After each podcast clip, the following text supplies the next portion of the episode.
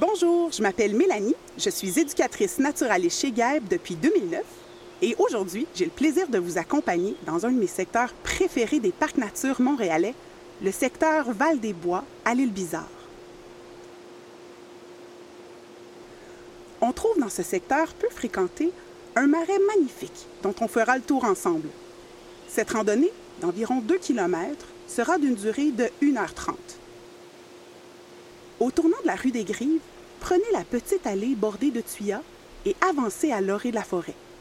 Vous entrez dans le parc nature du bois de l'île Bizarre.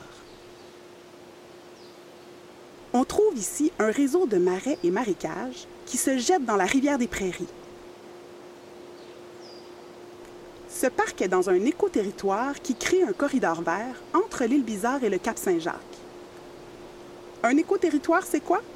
Ce n'est pas une aire protégée, mais plutôt une zone qui englobe des espaces naturels dont la protection a été jugée prioritaire. On peut y trouver des bâtiments, des rues, donc ce n'est pas seulement des milieux naturels, mais aussi les zones tampons autour de ces milieux. Lorsqu'on construit dans les écoterritoires, on considère la protection des habitats naturels autour du nouveau projet. Dans le corridor écoforestier de l'île Bizarre, qui s'étend sur toute l'île, on trouve une grande variété de milieux. Des champs, des friches, des zones riveraines, aquatiques et forestières, comme celle dans laquelle vous vous trouvez présentement. Ces espaces créent une mosaïque naturelle qui favorise entre autres le déplacement des animaux et la dispersion des plantes. C'est donc le temps d'aller explorer le parc. En chemin, vous remarquerez l'abondance de certaines plantes de sous-bois, dont le grand pigamon ces immenses colonies sont assez difficiles à manquer. Si vous visitez le parc en juin ou juillet, ouvrez les yeux pour ces fleurs blanches comme des feux d'artifice. Sinon, ces feuilles à trois lobes sont faciles à reconnaître. Et je dois vous mentionner les azarets du Canada qu'on trouve aussi en abondance dans le parc. Sa fleur printanière est pourpre avec de longs poils blancs. Elle pousse près du sol, sous les feuilles en forme de cœur. Elle ressemble à un petit bijou. Cette plante est vulnérable au Québec puisque son milieu de prédilection, les érablières, comme ici, diminue de plus en plus.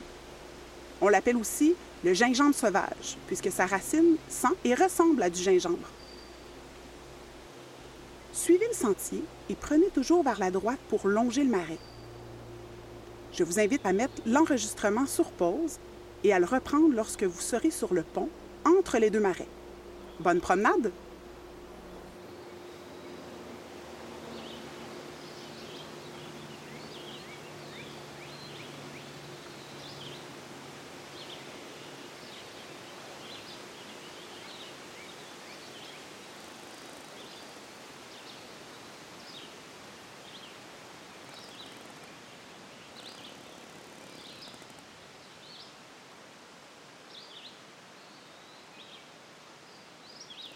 Vous vous trouvez à la jonction entre deux marais. Le petit ruisseau qui passe sous le pont où vous vous tenez relie les deux plans d'eau. Ils s'inscrivent dans la multitude de milieux différents qu'on trouve dans l'écoterritoire.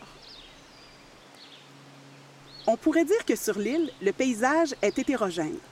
Je vous explique. Il existe en écologie le concept de paysage.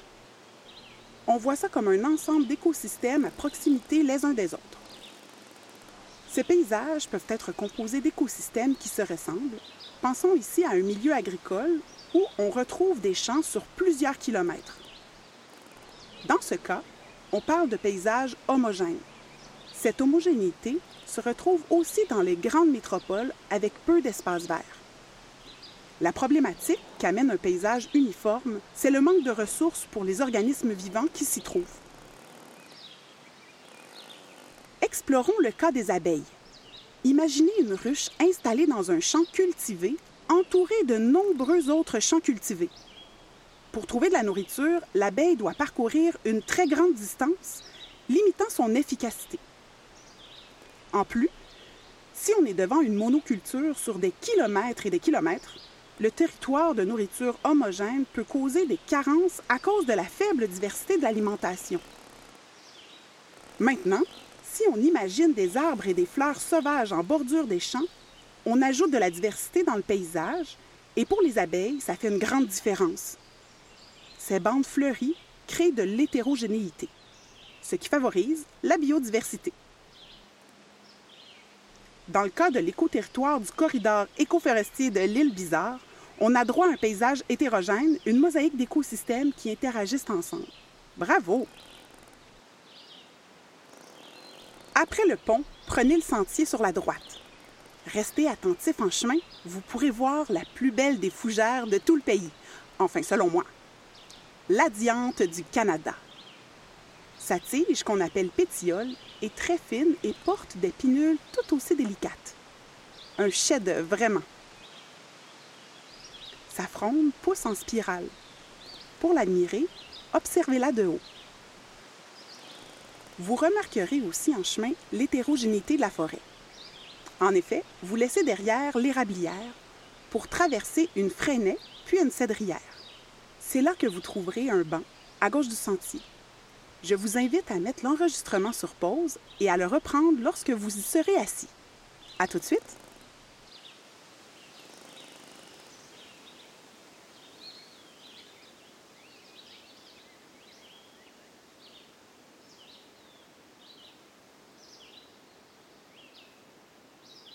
Bien installé, vous êtes entouré de tuyas occidentaux. Oui, on les appelle aussi des cèdres, c'est vrai. Tuyas, c'est toutefois leur vrai nom. C'est un peu comme appeler un merle d'Amérique un rouge-gorge. Le cèdre est un arbre européen, comme le rouge-gorge est un oiseau d'Europe. Appelons donc des pommes des pommes. En marchant, avez-vous remarqué le changement dans les peuplements d'arbres?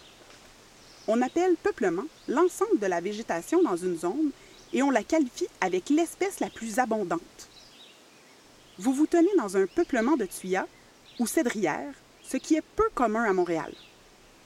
On reconnaît les tuyas à leur écorce sillonnée, mais aussi à ses rameaux couverts d'écailles. Mis à part ces conifères, juste à côté de vous se trouve un autre arbre d'exception, l'ostrier de Virginie. Le tronc fusionné des trois individus est difficile à confondre. L'écorce des ostriers se détache en lanière et ses feuilles sont duveteuses en dessous. Dans cette portion du sentier, difficile de croire qu'on est à Montréal. Pourtant, la ville n'est pas si loin. Bien que l'île Bizarre offre un paysage hétérogène et très varié, il faut aussi considérer l'ensemble comme un paysage urbanisé.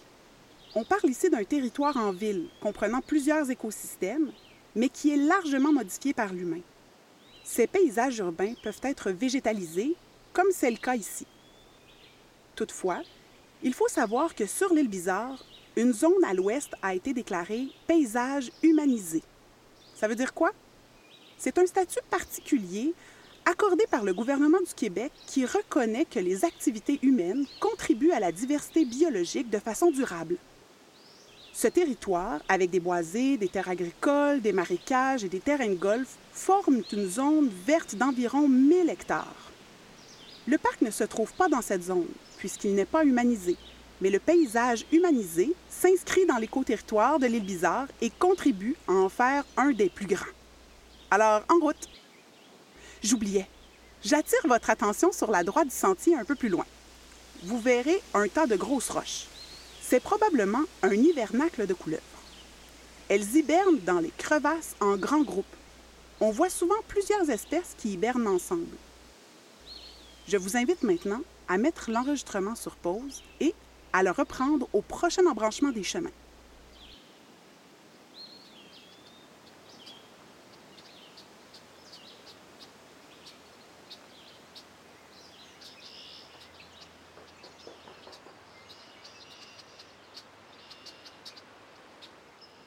Enfin, on va pouvoir jeter un œil sur le marais.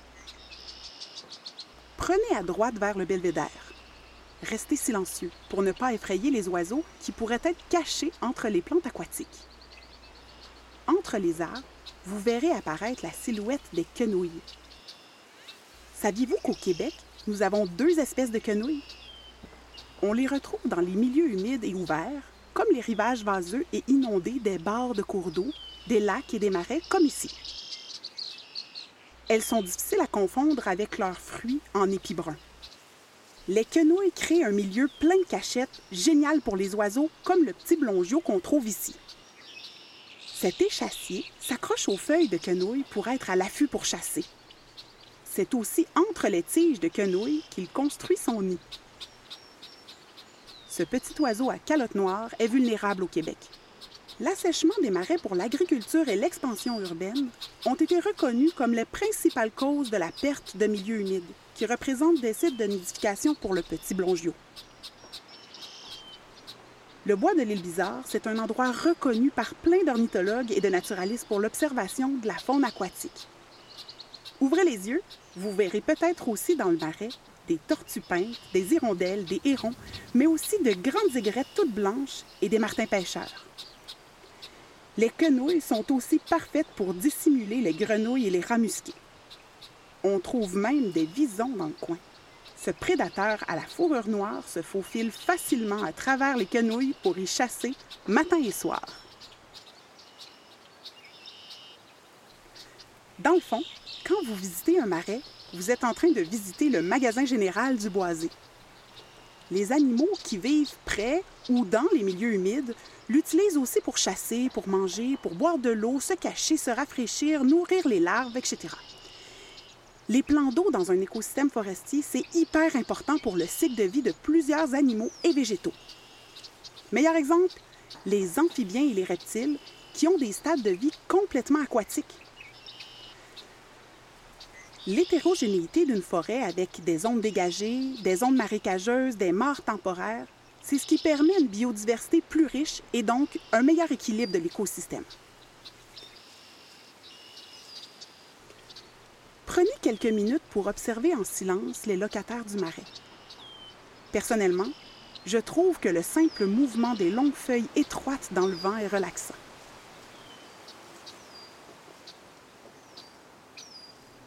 Lorsque vous le voudrez, revenez sur vos pas et prenez le sentier vers la droite. À la croisée des chemins, prenez encore sur la droite vers la rue Bellevue. Je vous invite à mettre l'enregistrement sur pause et à le reprendre lorsque vous serez sur le pont.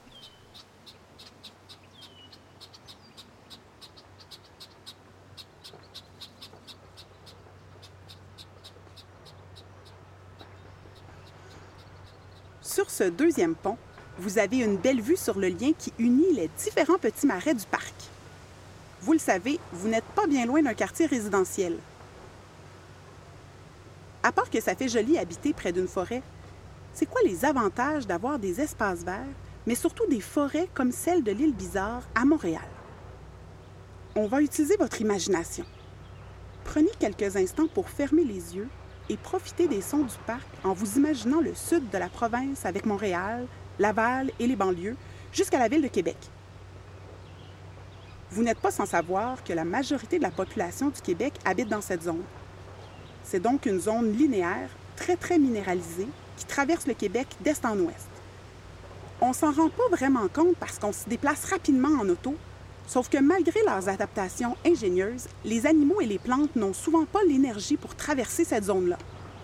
Ça peut leur donner l'impression qu'un mur est dressé devant eux. Les arbres n'ont pas non plus de méthode de dispersion de leurs graines assez high-tech pour pouvoir le faire. Les parcs comme celui de l'île Bizarre permettent donc de connecter les milieux naturels entre eux dans un lien nord-sud. Ça diminue l'effet de mur de cette grande zone minéralisée et ça crée une halte naturelle pour les oiseaux migrateurs, par exemple. La biodiversité des espèces et des gènes est alors grandement favorisée par la connectivité des milieux. Si vous avez fait l'expérience jusqu'au bout, je vous invite à ouvrir les yeux. Regardez autour du pont, vous verrez sans doute des petits troncs coupés en pointu. Observez bien, on voit les traces de dents. C'est l'indice ultime de la présence d'un castor. J'ai déjà vu ici un castor immense. Il marchait sur des amas de branches. À votre droite, vous verrez aussi un petit barrage. Le castor, c'est vraiment l'architecte de la forêt. En créant ces barrages, il fait monter le niveau de l'eau des étangs. En plus de l'aider à nager pour atteindre des arbres pour son souper et construire sa hutte, il crée des zones humides dans la forêt. Il augmente alors l'hétérogénéité du milieu. Si vous voulez voir le barrage d'un peu plus près, en quittant le pont, prenez à droite, vous verrez un court sentier qui mène au bord de l'eau. Une fois que vous aurez constaté l'ingéniosité des castors, revenez au pont. Pour quitter le parc et revenir au point de départ, deux options s'offrent à vous. Vous pouvez quitter le pont et prendre le sentier de gauche qui monte vers la rue. Sortez du parc, prenez à droite sur la rue Bellevue, puis encore à droite sur la rue des Grives. Cette option vous fait marcher dans le quartier et vous prendra environ 10 minutes. Sinon, vous pouvez aussi revenir sur vos pas dans le sentier qui longe le marais. Celui-ci sera alors toujours sur votre gauche, à l'exception du sentier pour le belvédère. Vous restez dans la forêt et ça vous prendra environ une heure pour revenir au point de départ sur la rue des Grives. Ainsi se termine notre tour du secteur Val-des-Bois du Parc nature du Bois de l'île Bizarre. Si vos jambes et vos yeux en redemandent, je vous invite à explorer les autres secteurs du parc. Merci beaucoup d'avoir choisi le tour pour votre visite. Gaëp et moi-même avons été enchantés de vous guider à travers la nature du corridor écoforestier de l'île Bizarre. On tient à remercier Hydro-Québec pour le soutien de ce projet.